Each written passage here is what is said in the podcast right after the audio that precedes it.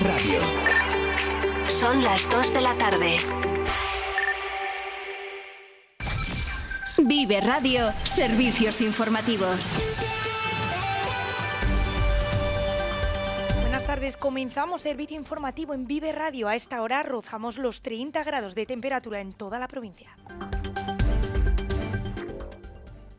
El vicealcalde de Burgos y presidente de Aguas, Fernando Martínez Acitores, ha puesto fin hoy a la incógnita de la posible subida de la tarifa y lo ha hecho en el magazine Vive Burgos. Pese a los anuncios en campaña de llevar a cabo rebajas fiscales, al llegar al gobierno local, la sociedad les presentó unos informes técnicos, jurídicos y financieros que reflejaban que los precios no se han actualizado desde 2014 y que este año de mantener la tarifa actual, Aguas entraría en números rojos. Así que Martínez Acitores ha afirmado que los precios subirán, pero intentarán que sea lo mínimo, por ejemplo, dos euros más al mes. Hay que amortizar las instalaciones, los costes de los contratos de los suministros están subiendo mucho. Este año ya entraríamos en números rojos con esta tarifa. Ahora mismo estamos estudiando cómo hacerlo, en qué medida eh, hay que subirla, cuándo, cómo y, y cuánto parece inevitable por, por, mantener esta calidad, por mantener esta gestión. Lo que estamos estudiando ahora mismo es hacerla de tal forma que implique la menor carga fiscal en los ciudadanos burgaleses.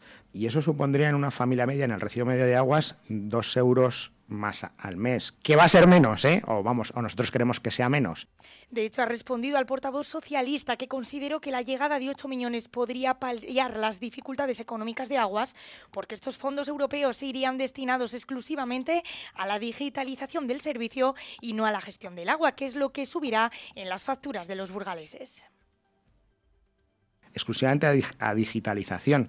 No tiene un efecto directo en, en la subida o no de la tarifa. O sea, lo que nos hace es precisamente seguir esa senda de ser el mejor agua gestionada de España, pero, pero influye poco en lo que es la tarifa.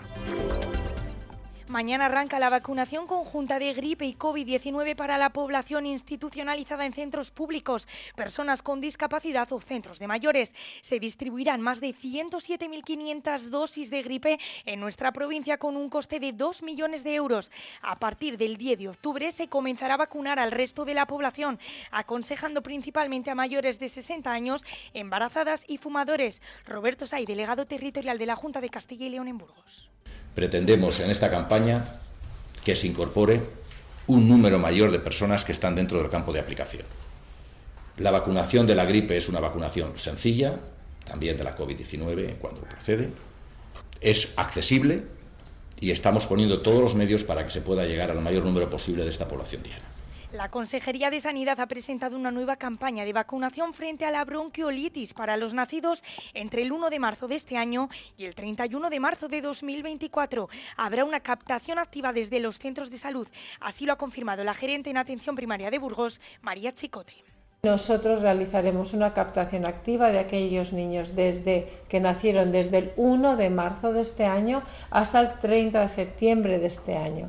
A partir del día de ayer, todos los niños nacidos eh, podrán tener su vacunación y antes de salir del hospital serán vacunados de esta vacuna del virus respiratorio sincitial, que como bien saben es la enfermedad que mm, mayormente causa, en un 80% causa eh, la bronquiolitis y es motivo de ingreso en el primer año de vida.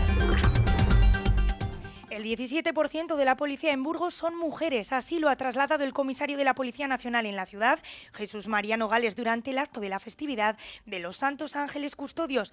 Nogales se ha mostrado muy preocupado por el aumento exponencial de los delitos cibernéticos, concretamente de los fraudes económicos y la libertad sexual. Estos temas de ciberacoso, de delincuencia en red, nos sigue dando mucho problema. Necesitamos claramente la colaboración de la otra parte. Si la otra parte securiza sus móviles, no securiza sus redes, es más prudente con lo que dice, con lo que hace en Internet, la policía no puede estar en cada casa. Porque ya es difícil estar en cada calle, que es prácticamente imposible. Lo que es imposible es estar en cada hogar, delante de cada ordenador, delante de cada teléfono móvil. Eso es imposible. Tienen que echarnos una mano y los parlamentarios del Partido Popular de Burgos han hecho una valoración del debate de investidura fallido de Feijó el pasado viernes. Ángel Ibáñez ha insistido en la garantía de estabilidad y concordia de su partido. Piden a Sánchez valentía para acudir de nuevo a las urnas.